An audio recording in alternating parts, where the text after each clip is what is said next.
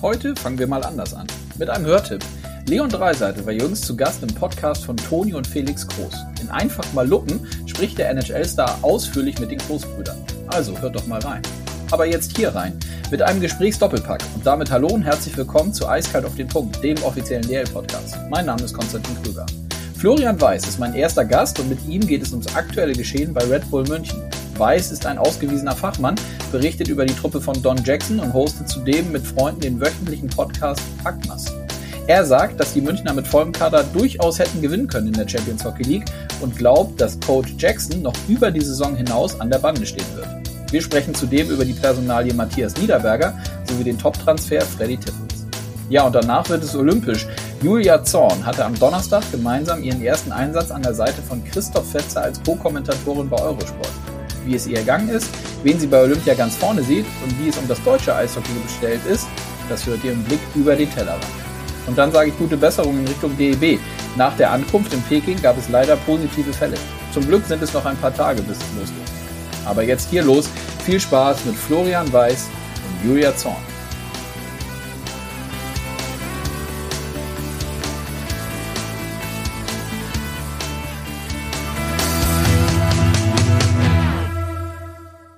So, ich sehe, hier steht alles, die rote Lampe leuchtet, das heißt, wir sind auf Aufnahme und ich sage Hallo, Florian Weiß. Servus Konstantin, grüß dich. Grüße dich auch. Wie geht's dir? Wunderbar. Äh, soweit man das momentan in, äh, in diesen Zeiten sagen kann, geht es mir wirklich gut. Ich hoffe, bei dir auch. Ja, alles okay. Danke dir.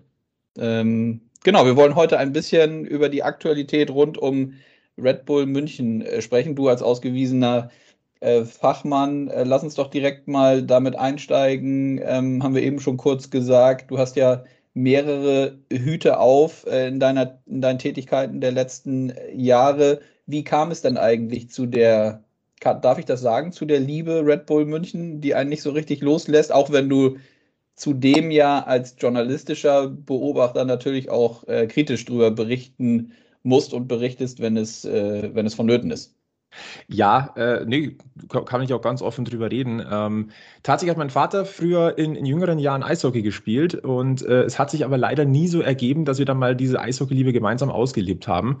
Ähm, äh, in den 90er Jahren, äh, die DEL-Fans wissen es, äh, München hat es zerrissen, um es mal auf, auf gut Deutsch zu sagen. Und dann war lange Zeit äh, nichts irgendwie Gravierendes da. Und äh, wie es halt dann so ist, ähm, wenn einen niemand mitnimmt, dann packt es dich auch nicht.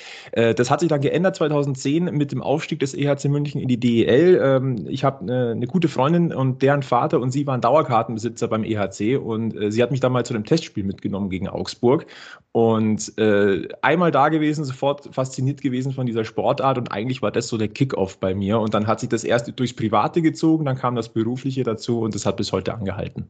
Und das war nie ein Problem dann? Nee, nicht wirklich. Ähm, also ich finde, dass ähm, ich sage mal ganz gerne, man muss überlegen, warum ist man im Stadion oder warum beobachtet man ein Spiel. Also gehe ich, gehe ich in die äh, Halle als Privatmensch, weil, weil, weil mein Herzblut dran hängt, dann weiß ich, ähm, dass ich äh, nicht in Zeilen denke oder, oder in Geschichten, sondern dann genieße ich die Atmosphäre und wie das ganze Spiel ist. Wenn ich aber beruflich in die Halle gehe, dann hat das andere einfach ruhig zu sein. Dann geht es darum, meinen Job zu machen. Und äh, ich finde, das muss man trennen können. Wenn man das nicht kann, dann sollte man das vielleicht nicht machen. Mhm. Ähm, aber ich äh, manchmal natürlich, klar, ballt man mal kurz die Faust, wenn, wenn ein Tor fällt oder äh, wenn, äh, wenn man auch beruflich da ist. Aber nein, da gilt es fokussiert zu bleiben und einfach das, den Blick aufs Wesentliche zu richten. Mhm. Wie war das jetzt unter der Woche? Äh, ist natürlich klar, dass wir über das Halbfinale in der Champions Hockey League jetzt direkt mal sprechen. Wir sind jetzt am Donnerstagmorgen, das für Hörerinnen und Hörer, wir zeichnen das jetzt auf. Vorgestern Abend haben die Jungs ja in Finnland äh, leider es nicht geschafft, das große Ziel ins Finale zu kommen. Da äh, warst du denn nur privat als Fan vom Fernseher oder auch äh, beruflich? Äh, in dem Fall war ich tatsächlich privat äh, am Fernseher gesessen. Ähm, ich hatte zwar ganz kurz äh, in der Drittelpause ein, äh, ein, kleines Gastspiel bei Sportradio Deutschland. Ich hoffe, ich darf das so sagen, um mal kurz ein, Stand-up zu geben, ähm, ja. wie es denn aussieht, wie denn meine Einschätzung ist, auch zur Gesamtsituation Champions Hockey League und äh, mit Blick auf Olympia und Münchner Kader. Aber ansonsten habe ich es äh, privat verfolgt. Natürlich mit Standleitung zu den Podcast-Kollegen und weil auch parallel fachgesimpelt ist ja klar. Ja, sehr gut. Äh, Podcast von euch, Packmas, wollen wir auch noch gleich zusprechen, aber lass uns mal bei dem Spiel bleiben. So, leider hat es nicht geklappt, äh, 0 zu 3, aber bis acht Minuten vor Schluss stand es 0 zu 1. Alles war möglich, total enges Spiel. Ähm, und es wurde ja viel darüber diskutiert, ähm, dass den Münchnern insgesamt sechs Spieler, wenn ich das richtig im Kopf habe, fünf DEB-Akteure und äh, eben ein weiterer, der für die kanadische Nationalmannschaft schon unterwegs war. Äh, war das letztlich aus deiner Sicht auch mit ausschlaggebend, dass die Jungs gefehlt haben? Ich, ich denke schon. Ich denke schon, ähm, sechs Leistungsträger, es ist jetzt nicht so wie eine, in einer Verletzungsmisere, äh, wo dir halt mal da ein Junger fehlt, da ein Erfahrener, da, da ein Deutscher, da ein Ausländer.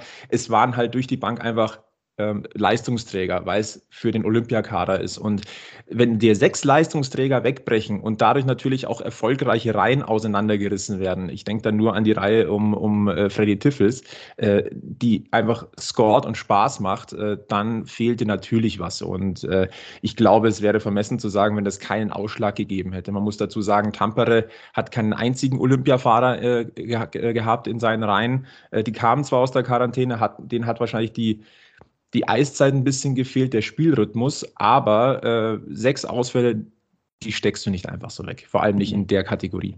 Mhm. Wie bitter ist das Ausscheiden? Jetzt ist natürlich direkt danach dieser Break mit Olympia. Aber ich finde, man hat ja schon wahrnehmen können, vielleicht täuscht es mich aber auch aus der Ferne, dass auf diese Champions Hockey League versus bei uns in der Penny DL natürlich auch mit ganz, ganz vielen Schwierigkeiten und den Corona-Umständen, die die Münchner ja hatten, die waren ja auch wirklich arg gebeutelt mehrfach, aber dass man schon das Gefühl hatte, dieses Ziel ins Finale CHL zu kommen, steht jetzt erstmal über allem und in der Liga schaut man mal, wie es jetzt weitergeht. Die Playoffs sind sicherlich möglich und in den Playoffs guckt man dann mal. Ist, schätze ich das richtig ein? Ich glaube tatsächlich, dass sich das so ein bisschen die Waage hält, aber ich glaube, die Chance, äh, in einer Champions League-Saison nochmal ins Finale zu kommen, die kommt jetzt nicht so extrem oft. Klar, 2019 ist es schon mal gelungen, aber diese Königsklasse, dieses Eishockey, was dort auch angeboten wird von der Qualität her, äh, das packt schon. Und ähm, deswegen ist das jetzt sehr, sehr bitter gewesen. Also die Vorfreude auf dieses Halbfinale war sehr, sehr groß. Die Euphorie nach dem gewonnenen Viertelfinale auch. Ähm, die wurde natürlich dann getrübt äh, dadurch, dass es ähm, die Hin- und Rückspiel abgesagt wurde. Dann wurde das erste Entscheidungsspiel äh, abgesagt und dann wurde es neu angesetzt. Und dann in der Kombination natürlich, dass sie dann noch die besten äh, oder sechs deiner besten Spieler fehlen. Ähm, das hat die Euphorie merklich gebremst hier im Münchner Eishockey-Kosmos. Das hat auch für, für Unmut gesorgt. Aber klar, also der Traum, irgendwann diese europäische Krone mal nach München zu holen, vor allem weil man 2019 schon mal nah dran war, der ist schon, der ist von Jahr zu Jahr jetzt da. Man, hat ja, man sieht, dass es gehen kann. Klar brauchst du mal ein bisschen Glück beim Turnierbaum, in der, in der Auslosung, ist vollkommen klar.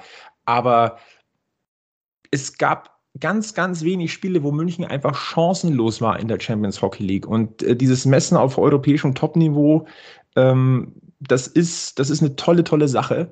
Und äh, klar, also Champions Hockey League hat äh, zumindest, was den harten Kern in München angeht, hat schon ein großes Standing mittlerweile. Mhm. Und wie blickst du jetzt ähm, auf die, das, wieder gesagt, oder wie gesagt, Blick nach vorne, schwierig vielleicht, aber wie blickst du auf die Liga und jetzt auf die weiteren äh, Spiele der Münchner? Was ist drin aus deiner Sicht? Also Playoffs, also dass man in München natürlich sagt, Playoffs ist Pflicht, ist auch vollkommen klar. Ja. Ähm, ich sag mal so, ähm, der Dezember, der war sehr, sehr durchwachsen. Also nach diesem ersten hart, harten Corona-Break, den München einfach hatte, da ist man komplett irgendwie so aus dem Tritt geraten. Und als man jetzt angefangen hat, langsam wieder so ein bisschen Tritt zu bekommen, ist der nächste Corona-Hammer jetzt gekommen.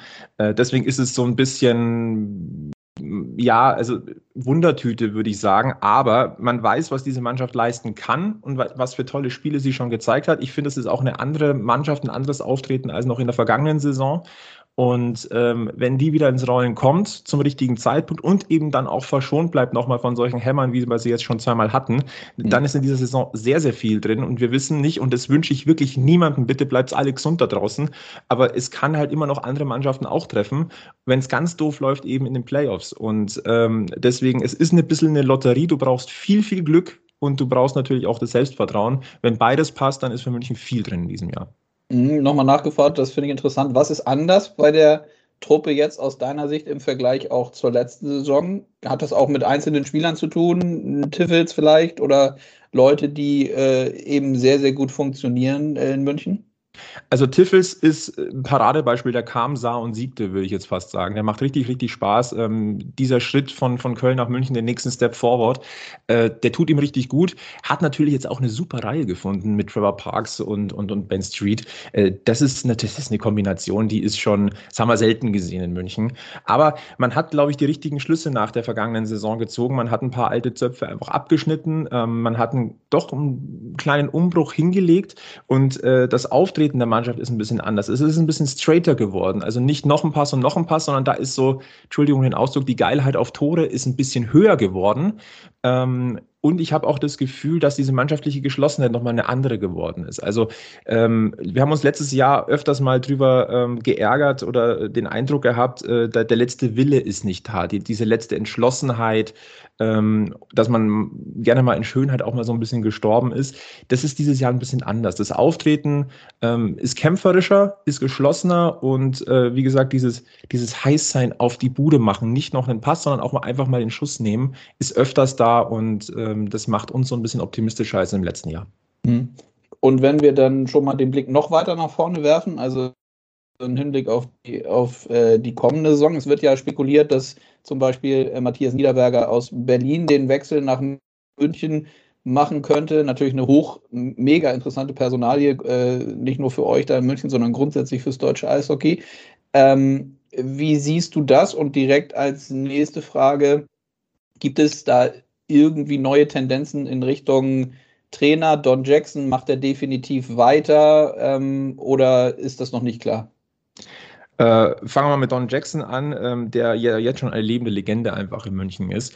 Ähm, das, was ich immer höre, dass er sich sehr wohl fühlt und dass er hier noch Aufgaben sieht. Also äh, mein Bauchgefühl würde jetzt sagen, er hört noch nicht auf nach dieser Saison. Ähm, es gibt für meinen Geschmack noch keine Anzeichen dafür. Wir wissen, dass er, dass er äh, vor allem in der Sommerzeit äh, regelmäßig nach Hause nach Kanada fliegt zu seiner Familie.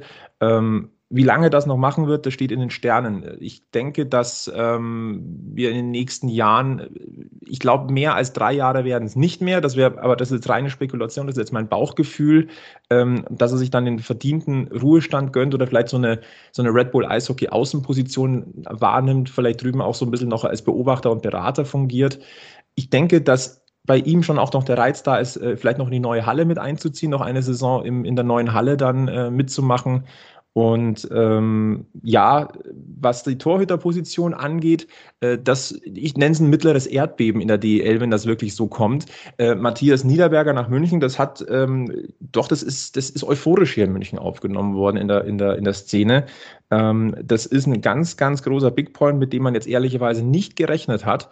Aber das ist natürlich ein Thema. Ähm, die Torhüterposition ist eine der Positionen, die im Münchner Eishockey-Kosmos sehr, sehr intensiv seit Jahren diskutiert wird. Gibt es viele verschiedene Meinungen. Aber das ist natürlich jetzt erstmal ein Ausrufezeichen. Und ähm, wenn das wirklich so kommt, ja, dann ist da hinten ein Bollwerk, ähm, auf das man sich freuen kann.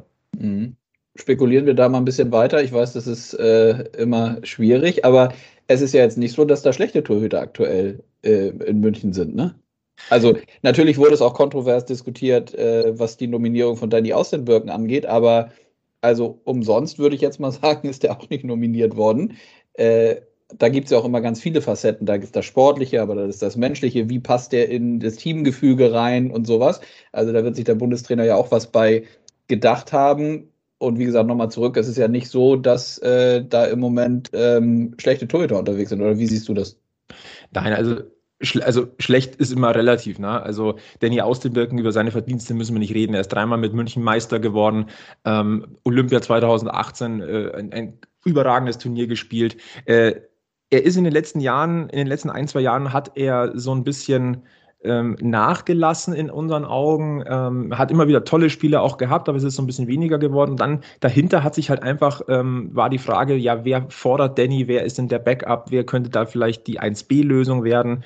Ähm, da hatten wir mit Kevin Reich im letzten Jahr, äh, der hat ein gute, wirklich gute Saison gespielt. Da hatten wir sogar so drauf spekuliert, ob er nicht dann vielleicht in den Playoffs sogar die Nummer 1 ist. Das war es dann nicht. Äh, jetzt haben wir Daniel Fiesinger, also auch ein talentierter Keeper. Ähm, der aber auch immer mal wieder für einen, ja, für einen kleinen Patzer auch gut ist. Äh, das ist eine, eine Diskussion, die es wirklich seit, eigentlich seit den äh, Meistersaisons schon gibt, als wir das Duo aus den Birken mit David Leggio hatten. Also wirklich zwei Torhüter, wo du nicht genau wusstest, wer ist jetzt in dem Moment der Stärkere. Das waren wirklich so 1A, 1B-Lösungen seit David Ledger weg ist, gibt es diese Diskussion eigentlich. Und mhm. äh, es gab immer wieder so diese, diese, diese Forderung oder dieser Wunsch, ja, vielleicht, vielleicht doch nochmal einen Kracher-Keeper dazu holen, um das Ganze äh, wieder zu stabilisieren oder auf, noch auf ein neues Level zu heben. Das würde jetzt mit Matthias Niederberger passieren. Spannend ist natürlich, wenn Matthias Niederberger kommt, wer ist denn dann der zweite Goalie? Momentan ähm, deutet es eher darauf hin, dass Danny Außenbirken tatsächlich nochmal bleibt ähm, mhm. dass äh, das Duo aus den Birken Niederberger ist, was mich persönlich so ein ganz klein bisschen überraschen würde. Äh, ich hatte zuerst mal darauf spekuliert, ob es vielleicht unser neuer Hendrik Haukeland ist, zusammen mit äh, Matthias Niederberger, wobei der Vertrag wahrscheinlich nur bis zum Saisonende läuft. Äh, dann darf man nicht vergessen, es gibt noch den jungen Florian Bugel aus der, aus der Red Bull Academy. Ähm, den hat man auch noch so ein bisschen im Hinterkopf. Also ist eine sehr, sehr spannende Position, aber äh, mit Matthias Niederberger, da ist das erste große Ausrufezeichen, wenn das wirklich so kommt und es sieht danach aus, dann ist das Gesetz für die neue Saison. Mhm. Letzte Frage dazu. Henrik Haukeland bedeutet dann aber letztlich, wenn das so kommen würde, wie wir es jetzt besprechen, den haben die Verantwortlichen dann wirklich ja, explizit für diese Saison geholt, um dann möglichst sportlichen Ziele zu erreichen, ne? In Champions Hockey League und Liga. Wenn würde ich sagen, das ist nochmal eine, äh, eine, ähm, eine, erstens eine Absicherung, zweitens aber auch nochmal so ein bisschen eine Challenge für die, für die äh, aktuellen Keeper, um sich quasi nochmal wirklich zu fordern und zu Höchstleistungen hochzutrimmen. Ähm, die, die Leistungen bisher von Henrik Haukeland, die sind die sind richtig stark, also die sind spannend zu sehen. Das ist ein ganz anderes Torhüterspiel, als wir es in, äh, aus München bisher gewohnt sind, wo ja die, die Torwartschule von Patrick Delaire seit Jahren ähm, die dominierende ist. Aber das ist ein ganz anderes Goalie-Spiel, das Hendrik Haukeland mitbringt. Ähm, ich kenne einige hier in München, die jetzt schon sagen, hey, den, hätt, den würden wir gerne ein bisschen länger sehen. Jetzt sind wir mal gespannt, wie lange er wirklich bleiben darf. Stand jetzt, zumindest das, was, äh, was man so hört, ist es erstmal bis zum äh, Saisonende. Ich könnte mir aber durchaus vorstellen, dass man da vielleicht nochmal das ein oder andere Gespräch führt. Mhm. Ja, spannend zu sehen. Eine Nachfrage noch zu Don Jackson. Wie ist das in der Zusammenarbeit? Du bist jetzt, wie gesagt, seit, seit, seit Jahren irgendwie im Inner Circle da dabei. Wie ist das als äh, Medienvertreter dann mit so einem erfahrenen und wie du gesagt hast, letztes Jahr eine, eine Legende im Münchner Eishockey, was der alles erreicht hat? Wie ist die Zusammenarbeit mit Don Jackson? Also Don Jackson ist jemand, das ist, das ist ein Gentleman tatsächlich. Also wenn du den siehst, der hat immer ein leichtes Lächeln im Gesicht. Der fragt erstmal, wie es dir geht. Ähm, kleiner Smalltalk ist immer, ist, ist immer möglich. Ähm, das ist schon, also er hat schon so eine Aura. Das muss man ganz deutlich sagen. Das ist eine Aura, das ist eine, er ist eine Erscheinung und ähm, er ist jetzt vielleicht in diesen offiziellen Presserunden jetzt nicht der eloquenteste, der, der sich großartig äußert. Ähm, er ist immer sehr, sehr bedacht auf seiner Wortwahl. Äh, wenig aus der Reserve zu locken, aber er ist dadurch halt auch ein Ruhepol. Und äh, ich glaube, dass es in der Kabine durchaus mal anders sein kann. Ähm, mhm. Da findet er schon die richtigen Worte und, und glaube ich, kann auch mal äh, intensiver werden. Aber was ihn auszeichnet, ist wirklich so diese, ja, ich kann es nicht anders sagen, es ist eine Ausstrahlung, das ist eine Aura, das ist ein Erscheinungsbild. Ähm, das ist einfach sehr, sehr angenehm, muss ich sagen. Mhm. Also wirklich eine Persönlichkeit. Bedeutet dann ja wirklich, äh, jetzt wo wir nochmal drüber sprechen, wird es mir auch nochmal klar, ja, hoffen wir letztlich für auch fürs deutsche Eishockey und, und, und für die positiven Ergebnisse und die Folge, äh, Folge in München, dass er noch bleibt. Aber dieser Wechsel dann von Don Jackson, was danach als auf die Trainerposition kommt, ist ja erstmal, also sind ja Riesenfußstapfen, ne? Ist ja schon eine, eine, definitiv eine Aufgabe für die Verantwortlichen rund um Christian Winkler, die ja auch einen sens sensationell guten Job machen, wie ich finde, da wieder jemanden zu finden, der das natürlich nicht so machen kann wie Don Jackson, aber trotzdem, der das so erfolgreich weiterführt wie möglich. Absolut. Ähm, es, ist, ähm, es ist ja dieses Red Bull Eishockey-System, das auch in, in, der, in der Academy gelehrt wird, das aber auch in, in Salzburg ähm, praktiziert wird. Das darf man immer nicht vergessen. Das ist ja ein ganz großes System, das da aufgebaut wurde. Und ähm, es gibt ja durchaus ähm, die Möglichkeit, jemanden als Nachfolger zu holen, der die Schule von Don Jackson oder dieses System schon verinnerlicht und äh, weiterentwickelt auch hat, äh, mhm. mit neuen, jungen Ideen. Und äh, ich glaube, wer sich ein bisschen im Münchner Eishockey-Kosmos auskennt, der weiß, auf wen ich anspreche. Das ist Matt McIlvain, der ähm, jahrelang die rechte Hand von Don Jackson gewesen ist, jetzt Cheftrainer in Salzburg ist. Da gibt es natürlich offiziell nicht die großen Statements dazu, aber ähm, es deutet doch ein bisschen was darauf hin, dass das der legitime Nachfolger irgendwann von Don Jackson sein könnte. Mhm. Ähm, also der war damals ja schon für die Special Teams zuständig, hat viel schon auch selber machen dürfen. Das war ein großes Vertrauensverhältnis da. Der hat das verinnerlicht. Also ich denke mal, ähm, die Wahrscheinlichkeit, dass das in die Richtung gehen könnte, die ist äh, nicht gering. Mhm. Auch spannend zu sehen. Frage zum SAP-Garden, hast du eben auch schon angerissen im Kontext äh, Don Jackson und Zukunft. Äh, finde ich interessant. Was bedeutet das aus deiner Sicht, wenn diese neue Arena steht fürs Münchner Eishockey, auch im Hinblick auf Zuschauer? Und da, man hört ja immer mal, dass die Auslastung eigentlich besser sein könnte, müsste mehr Leute kommen für das, was da in München sportlich äh, im Eishockey-Bereich geboten wird. Wie, wie blickst du da drauf? Was, was bedeutet dieser, dieser neue Standort dann letztlich fürs Eishockey? Es ist ein ganz, ganz wichtiger Schritt und es ist ein Statement. Ähm, München war ein sehr, sehr wackeliger Eishockey-Standort, das wissen wir. Die Tradition der, der letzten 100 Jahre gefühlt war halt Meister, schnell Meister werden, schnell pleite gehen, weg sein, wieder von Null anfangen. Das war immer so dieses, Hamsterrad, in dem man drin war. Und ähm, jetzt, da München tatsächlich seit zwölf Jahren DEL-Standort ist, du hast jetzt einen, einen starken ähm, Hauptanteilseigner oder Bis äh, Eigentümer, der jetzt an diesen Standort auch untermauert mit einer neue, neuen Halle, um das Ganze auf, auf stabile Beine zu stellen. Da kommen ja, es ist ja nicht nur die Halle, da kommen ja noch drei Trainingshallen dazu, das muss man mal dazu sagen. Das ist ja. ein großer Komplex, da kommt die Geschäftsstelle rein. Ähm, das ist für das Münchner Eishockey ein ganz, ganz, ganz wichtiges Statement, dass dieser Standort gesichert ist. Das ist erstmal das eine. Ähm, du hast den Zuschauerspruch an, Zuspruch angesprochen. Ähm, ja, das ist etwas, was über die letzten Jahre zwar stetig gewachsen ist, ähm, man darf nicht vergessen, man ist auch von dem 3000er-Schnitt, äh, den man zu Anfang der DL-Zeiten hatte, gewachsen auf über 5000. Das ist schon, ähm, das ist auch ein wichtiger Schritt gewesen. Das Problem der alten Olympia-Eishalle, die wir alle immer noch lieben, weil es halt so dieses Oldschool immer noch ist, es wurde zwar aufgerüstet, aber es ist immer noch Oldschool, ähm, ist die relativ geringe Anzahl an Sitzplätzen. Und wenn man mal ganz ehrlich ist, zwei Drittel des Fanlebens verbringst du auf Sitzplätzen. Du fängst auf dem Sitzplatz an mit, mit Papa oder Opa. Wenn du die jungen wilden Jahre erreichst, gehst du auf den Stehplatz und irgendwann hast du selber Kinder oder es wird dir einfach ein bisschen zu viel, dann sitzt du wieder. Wenn du aber halt nur knapp 25, 20, 25 Prozent ähm, Sitzplätze hast in deiner Halle, dann ist das Verhältnis schwierig. Und ich sag mal, wenn keine Sitzplätze mehr vorhanden sind, du aber eigentlich nur noch sitzen möchtest, wirst du dir keinen Stehplatz mehr kaufen. Mhm. Und ähm, das wird in der neuen Halle halt anders anders sein. Du wirst, äh, Stand jetzt, glaube ich, wenn ich es richtig äh, im Kopf habe, 10.000, 11.000 Plätze haben. Davon werden aber 7.000 bis 8.000 Sitzplätze sein. Also mhm. die Möglichkeit eben für Familien das dann, dann zu erleben oder vielleicht jemand, der nicht mehr stehen kann, da dann hinzugehen, ist, glaube ich, was Neues. Und wir kennen alle das Phänomen des Arena-Tourismus, wenn eine neue Halle entsteht, ähm, dass die erstmal richtig voll sein wird, äh, weil jeder dieses neue ähm, Surrounding einfach auch sehen möchte. Und wenn du dann, es dann schaffst, die, ähm, die Zuschauer nicht nur zu ja, Spontanbesuchern zu machen, sondern zu sagen, hey, das ist eigentlich cool, was hier angeboten wird. Das ist ein toller Sport, das ist ein tolles Ambiente.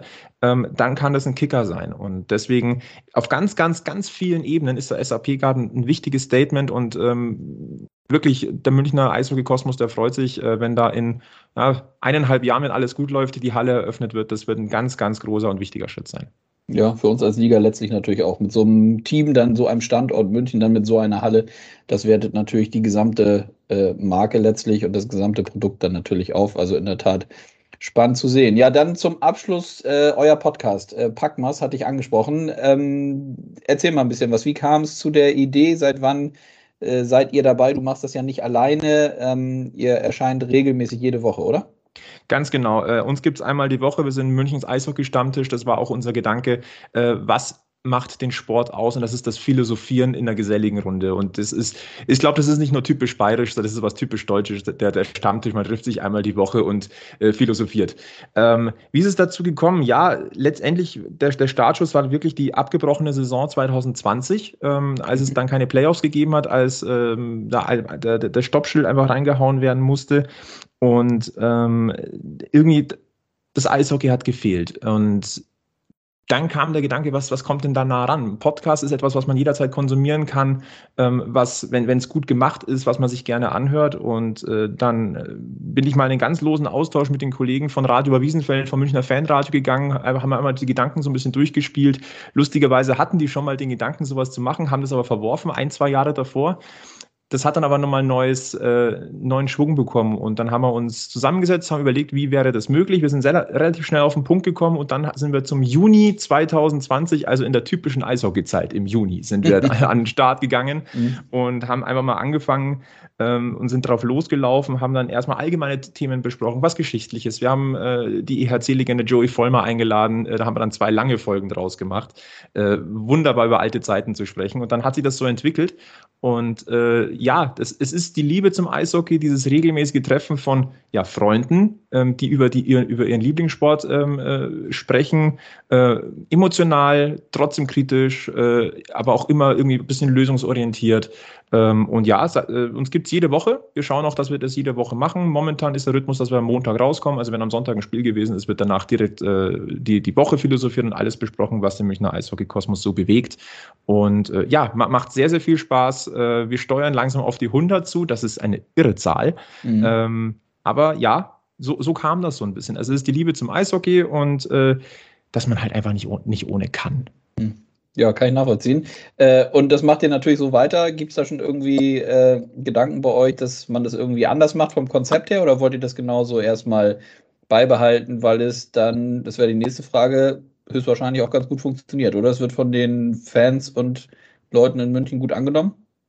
Ja, also das Feedback, was, was wir bekommen, wir haben immer ein Ohr an der Fanszene ähm, und äh, das Feedback, was wir bekommen, das ist auf alle Fälle das, was uns auch antreibt, weil ansonsten würden wir es nicht machen. Wenn das irgendwie niemanden interessieren würde, dann wäre es irgendwie, klar hätten wir unseren Spaß dran, aber so ist es natürlich noch viel besser. Nein, also dieses Konzept des, des, des Stammtisches wollen wir bei, beibehalten, was ein langfristiges Ziel ist, dass wir es vielleicht ein, zwei Mal im Jahr schaffen, wenn es auch die Pandemie zulässt, also mal vielleicht eine Live-Veranstaltung machen, dass wir im Münchner Wirtshaus gehen, ähm, dass wir sagen, hey, wir haben hier 100 Plätze, äh, seid dabei, wenn wir die neue Folge aufzeichnen, dann vielleicht auch mit einem Gast vom, vom EHC, ähm, dass wir dann das wirklich so an einem wunderschönen Themenabend machen. Ähm, das wäre so der nächste große Step, den wir ähm, im Hinterkopf haben, weil es lebt halt einfach von den Emotionen. Und ähm, da mal wirklich das richtig stammtischig zu machen, also wirklich in einem Wirtshaus mit einer Aufzeichnung, wo man vielleicht auch mit dem einen oder anderen wirklich persönlich interagieren kann, ähm, das wäre was, was wir langfristig oder als nächsten großen Step machen wollen würden. Also das, da sind wir heiß drauf.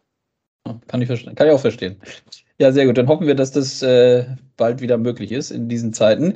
Florian, ich danke dir für die ganzen Einblicke zu der Aktualität und wir haben ja auch ein bisschen den Blick schon nach vorne geworfen, äh, ein bisschen spekuliert rund um Red Bull München.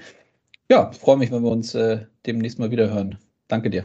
Ich sage Dankeschön, liebe Grüße an, äh, an das deutsche Eishockey und äh, bleib's gesund. Danke, bis dann. Ciao, ciao. Servus. Eiskalt auf den Punkt. Der Blick über den Tellerrand. Ja, und wir werfen jetzt den Blick über den Tellerrand der Penny DL, so heißt diese Rubrik, und ich freue mich auf das Gespräch mit Julia Zorn. Grüß dich. Servus, Konstantin. Guten Morgen, wie geht's dir? Danke, gut, und dir? Ja, alles okay. Wo erwische ich dich? Ähm, ich bin momentan gerade zu Hause. Sehr gut. Heute ist Freitagmorgen. Wir hatten eben ein paar technische Probleme. Vielleicht lag es an meinem Rechner hier, mussten noch mal ein bisschen was neu starten, aber jetzt hören wir uns gut. Ähm, Gestern am Donnerstag äh, gingen für dich die Olympischen Spiele los. Ihr seid leider ja sportlich äh, nicht dabei mit dem DEB Frauenteam, aber du bist im Einsatz als Co-Kommentatorin bei Eurosport. Erzähl doch mal den Hörerinnen und Hörern, wie es dazu kam. Naja, im Endeffekt kam es jetzt dadurch, dass wir uns selber nicht qualifiziert haben, was natürlich meine favorisierte Rolle bei den Olympischen Spielen gewesen wäre. Ja. Dazu, dass äh, Ronja Jenike, die ja auch vor kurzem im Podcast zu Gast war, meine beste Freundin ist ähm, und eigentlich eure Sport sie haben wollte. Sie mhm. es aber aus Grund von familiären, privaten Gründen ähm, logistisch nicht lösen konnte, ähm, mich gefragt habe, ob ich mir das nicht vorstellen könnte und dann die Verbindung zu eurem Sport quasi hergestellt habe. Und so kam dann eins zum anderen. Ja, sehr gut. Das passt, äh, passt ja in der Tat, das wusste ich jetzt gar nicht, dass, äh, dass der Kontakt über Ronja kam. Äh, war in der Tat hier vor kurzem, haben wir auch ein bisschen geplaudert. Ähm, genau, gestern an der Seite von Christoph Fetzer. Wie war denn so dein erster Einsatz? Hat es dir Spaß gemacht? Ich muss sagen, es hat mir sehr viel Spaß gemacht. Ähm, also ich bin sehr dankbar, dass ich das mit dem Christoph zusammen machen darf, der mich da so ein bisschen an die Hand genommen hat und mir ähm, ein bisschen gezeigt hat, wie die Kommentatorenwelt so funktioniert, weil ich natürlich überhaupt gar keine Ahnung hatte und ähm, war natürlich auch schon gut aufgeregt davor, weil es einfach was komplett Neues, komplett anderes ist. Aber im Endeffekt war es eine richtig coole Erfahrung und ich freue mich auf die nächsten zwei Wochen. Ja, sehr gut. Wie oft bist du da im Einsatz jetzt? Ist das, sind das äh, sind sicherlich mehrere Spiele, die, wo ihr das zusammen macht, richtig? Ja, genau, das sind mehrere Spiele. Also jetzt am Wochenende kann ich leider nicht bei Eurosport vor Ort sein, weil wir natürlich mit der DFL selber spielen. Das heißt, mhm. das sind die einzigsten zwei Tage, wo ich nicht da bin. Ähm, und dann geht es aber direkt nächste Woche weiter. Ähm, da haben wir dann Montag und Dienstag insgesamt drei Spiele und Freitag geht es dann schon mit Viertelfinale und Samstag Viertelfinale weiter, genau. Und dann die mhm. Woche drauf ist auch nochmal einiges geboten mit den Platzierungsspielen dann. Okay, und wie bereitet man sich dann vor auf so einen ersten Einsatz, wenn du das gestern jetzt äh, gemeinsam mit Christoph gemacht hast? Na, ich habe natürlich ähm, Ronja um den einen oder anderen Tipp gefragt. Ähm, ja. Katrin Lehmann, eine Mitspielerin von mir beim ESC Planet, die kommentiert fürs Schweizer Fernsehen, hat mhm. auch sehr viel Kommentatorenerfahrung, da halt ein bisschen Rücksprache gehalten und wie gesagt mit Christoph im Vorfeld viel gesprochen und letztendlich, ich weiß ja viel über das Frauen-Eishockey, also ich muss da ja nichts mir anlernen in dem Sinn, habe vielleicht noch die ein oder andere Geschichte recherchiert, aber letztendlich war es das dann auch schon. Mhm. Ihr macht es natürlich, äh, sage ich mal jetzt in diesen Zeiten, also du bist, du hast ja gesagt, äh, ich erwische dich äh, zu Hause, du bist nicht in Peking. Ähm, ist das eigentlich schwierig, wenn man dann so ein äh, Spiel wie gestern komplett nur äh, co-kommentieren kann, wenn man das Fernsehbild hat? Ist ja höchstwahrscheinlich was ganz anderes, als wenn man vor Ort ist. Wie war das gestern? Na, ich muss zugeben, ich habe da ja keinen Vergleich. Ich habe es ja noch nie ja. live vor Ort kommentiert, deswegen hat es mich jetzt persönlich nicht gestört. Mhm. Und das ist dann auch dadurch, dass du, wie du sagst, dass du irgendwie natürlich das Spiel kennst und dich relativ gut reinversetzen kannst in die äh, Mädels, die da vor Ort sind, äh, ist das dann höchstwahrscheinlich weniger ein Problem. Ja, wie gesagt, also ich kenne ja nur die Fernsehperspektive jetzt. Ähm, ich kann auch nicht beurteilen, ob das jetzt gut war, was ich da gestern gemacht habe. Kann ja auch sein, dass es totaler Mist war, aber bis jetzt sind noch keine Beschwerden eingegangen. Ich glaube, das deswegen, hättest du dann schon gehört, wenn das deswegen, jetzt. Glaube ich, passt es so. Nee, wie gesagt, also ich kenne es ja jetzt nur aus der Perspektive. Ähm, Eurosport liefert da super Bilder, super Wiederholungen. Also ich glaube, man ist da auch aus der Ferne recht gut versorgt, was Bildmaterial angeht. Ja, wenn wir mal aufs Sportliche gucken, auf die Olympischen Spiele, du hattest es jetzt schon gesagt, die bevorzugte Variante wäre natürlich gewesen, dass ihr, dass ihr da seid. Das hat in der Quali ja leider äh, nicht geklappt. Ähm, wen siehst du sportlich vorne von den Nationen? Ja, auf jeden Fall muss man mit Kanada und USA rechnen. Also ich würde die Kanadier dieses Jahr sogar noch ein bisschen hervorheben. Also ich glaube, dass die der absolute Top-Favorit sind. Mhm. Aber ja, die zweiten Nordamerikaner sind richtig, richtige Größe im Frauen-Eishockey. Also an denen führt kein Weg vorbei. Finnland war jetzt die letzten Jahre immer so der ganz, ganz heiße Bronzemedaillenkandidat. Und ähm, da bin ich mir aber ehrlich gesagt noch nicht sicher. Also bei den Finnen, das könnte eher so Hop oder Top werden. Also die haben so einen ganz, ganz krassen Generationswechsel gerade drin und entweder reißen die noch ein letztes Mal was oder es geht eher nach hinten los. Und ich muss zu, ähm, zugeben, ich traue den Tschechen eigentlich ein, ja, dass sie da schon um die Medaille mitkämpfen können. Also die mhm. vor allem. Okay. Ja, und dann lass uns mal, ähm, wenn ich dich jetzt hier zu Gast habe, natürlich auch über das deutsche Frauen-Eishockey sprechen. Du sagst, ihr spielt am Wochenende, also die Liga äh, läuft gerade. Ähm, wenn wir nochmal auf die Nationalmannschaft blicken, wie ist da jetzt aus deiner Sicht die aktuelle Situation nach der leider, wie gesagt, verpassten Qualifikation für die Olympischen Spiele? Da gilt es jetzt natürlich, sich neu zu sortieren, neu zu orientieren, aufzuarbeiten, woran hat es gelegen, was, was hat Verbesserungspotenzial, was will man in Zukunft anders machen. Das sind vor allem Aufgaben des Verbandes. Für mhm. uns Spielerinnen ist es jetzt aufgrund dessen, dass wir jetzt diese Saison keine Wettkämpfe mehr haben, das heißt, wir hätten nur noch Trainingslehrgänge gehabt, wurde jetzt zugunsten der Liga eben ähm, abgesagt, also auch eben aufgrund der Pandemielage, dass man da jetzt die Playoffs nicht gefährdet.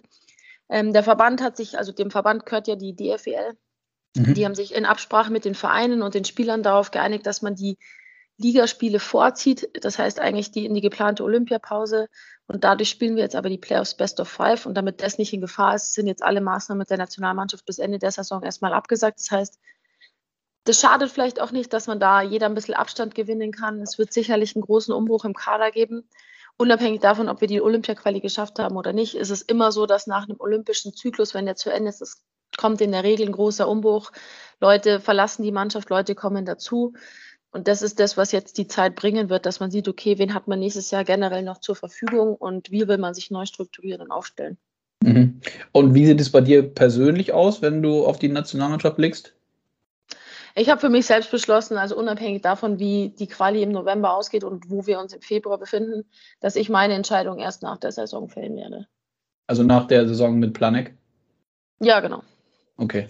Also, weil jetzt steckt man einfach zu 100 Prozent noch drin. Also, ich finde es schwierig, eine Entscheidung zu fällen während einer laufenden Saison. Also der Fokus ist jetzt halt natürlich zu 100 Prozent auf dem Verein. Mhm. Und ähm, ja, ich, ich würde es einfach nicht richtig finden, sich da jetzt irgendwie ablenken zu lassen. Und das ist ja auch eine Entscheidung mit einer gewissen Tragweite, die jetzt nicht ähm, aus der Emotion rausgefällt werden sollte. Und deswegen habe ich gesagt, ich gebe mir selbst die Zeit und auch ja vielleicht die nötige Ruhe, um da einen klaren Kopf darüber zu haben.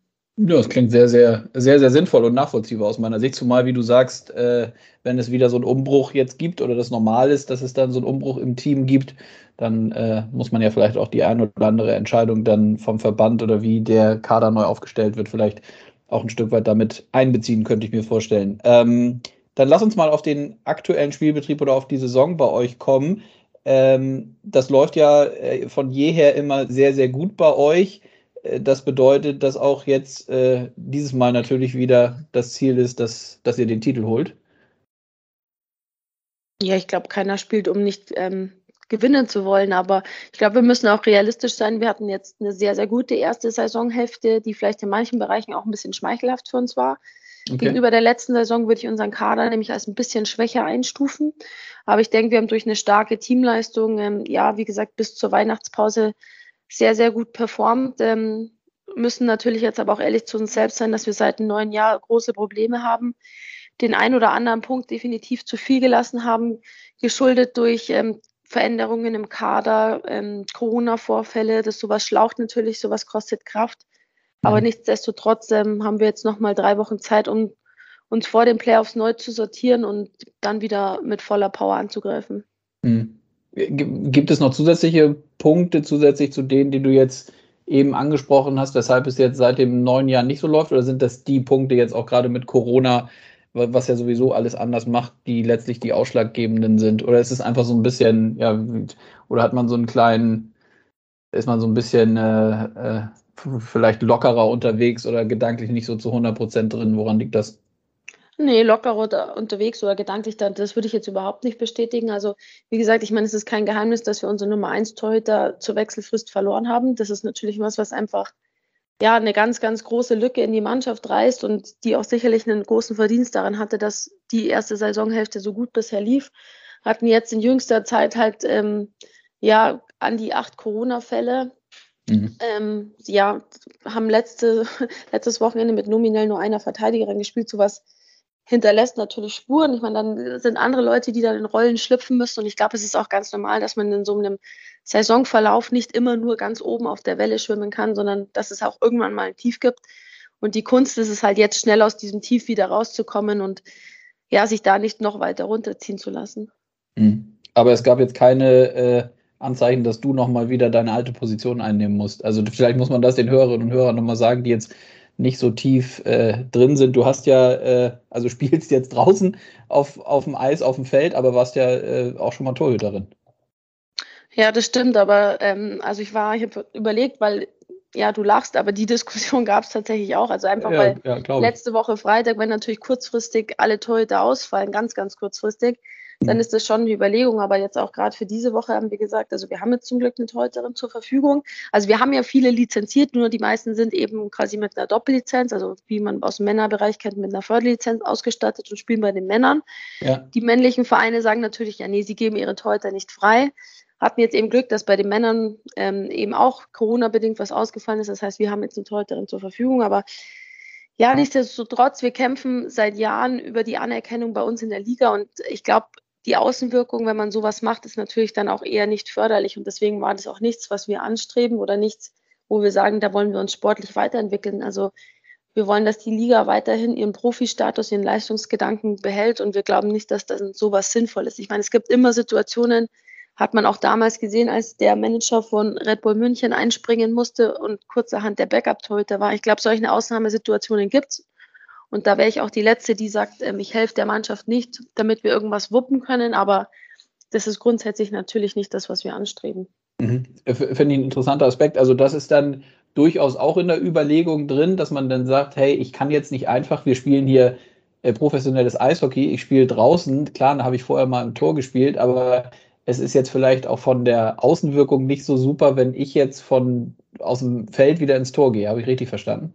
Ja, zum einen das, zum anderen, also wie gesagt, ich war zuletzt vor zehn Jahren im Tor, also ich würde mir jetzt mhm. nicht anmaßen zu sagen, ich kann das besonders toll oder besonders gut. Also vielleicht kann ich die ein oder andere Sache, die dann intuitiv aufploppen würde, aber ja, ich meine, es ist ja natürlich auch mit einer gewissen Verletzungsgefahr verbunden, geschweige denn ich habe ja auch gar keine Ausrüstung. Also das sind ja so kleine Details, die es dann auch einfach zu klären gilt. Also wie gesagt, das wäre dann die absolute Ausnahme, aber wir wollen ernst genommen werden oder wir betreiben so viel Aufwand und die Liga hat sich so entwickelt die letzten Jahre und dann ja, ist das, finde ich, meiner Meinung nach nicht angebracht. Mhm. Und dann lass uns zum Abschluss genau dazu nochmal sprechen. Das finde ich natürlich äh, interessant und das ist ja auch der Grund, weshalb wir jetzt zum Beispiel äh, sprechen, weil ich auch selber natürlich oder wir selber merken müssen bei uns aus der Penny DL heraus, dass es eben auch einen Frauenbereich gibt, der professionell spielt und äh, der Aufmerksamkeit bekommen sollte. Ähm, du hast gesagt, ihr kämpft da jetzt seit jeher, glaube ich, und höchstwahrscheinlich immer weiter um, um Anerkennung, um Aufmerksamkeit. Du bist jetzt sehr, sehr lange dabei. Wie hat sich das denn jetzt vielleicht auch in den letzten, in der kurzfristigen, im letzten Jahr oder in den letzten zwei Jahren entwickelt, das Thema äh, Frauen-Eishockey? Ich denke jetzt zum Beispiel auch an solche Themen wie dass Ronja jetzt bei Magenta Sport Expertin ist, dass du jetzt Co-Kommentatorin bist, dass Magenta Sport äh, eure Qualifikation übertragen hat. Das sind ja alles Sachen, die letztlich darauf einzahlen, dass es in die richtige Richtung geht, oder?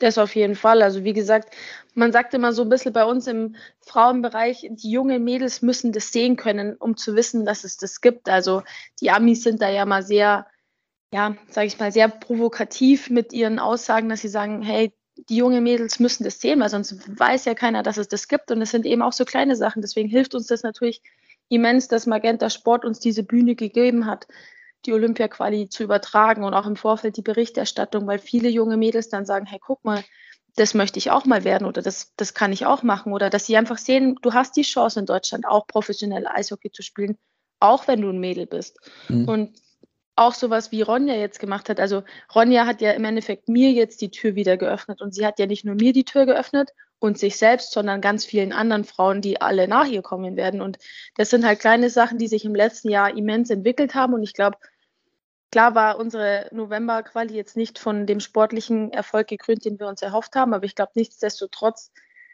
haben wir ja gezeigt, wer wir sind oder dass das nichts ist, wo wir uns verstecken müssen und dass wir auch einfach diese Bühne verdient haben. Und wir sind natürlich schon traurig, dass wir sie jetzt nicht zu 100 Prozent rechtfertigen könnten, aber ich hoffe, dass das trotzdem dem Ganzen keine Einbußen tut. Mhm.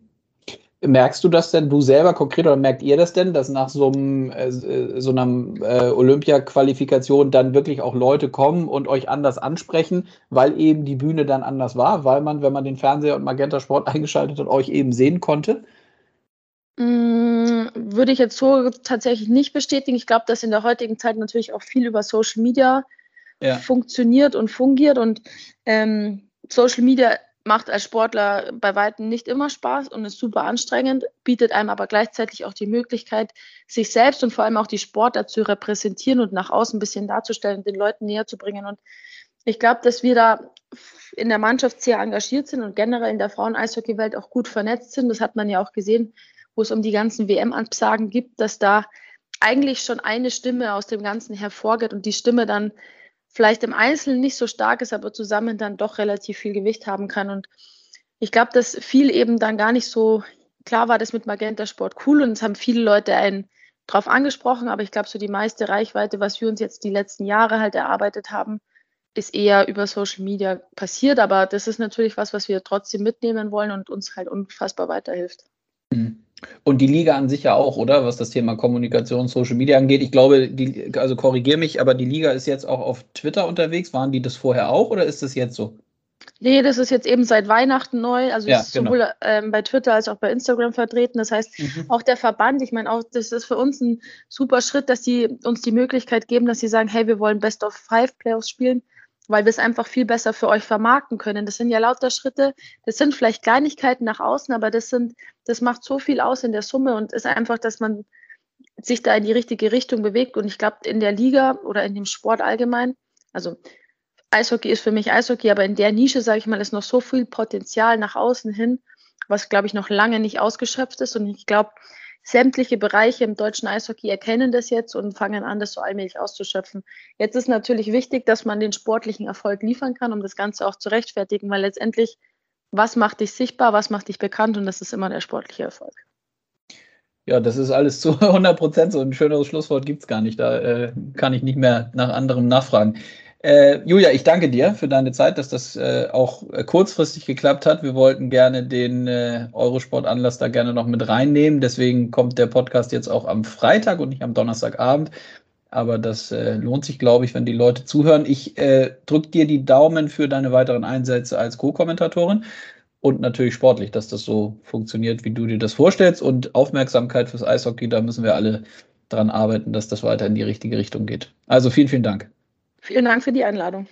Bis bald. Ciao, ciao. Ciao. Manchmal sind es ja Kleinigkeiten, die aber wichtig sind, wenn wir auf das Frauen-Eishockey blicken.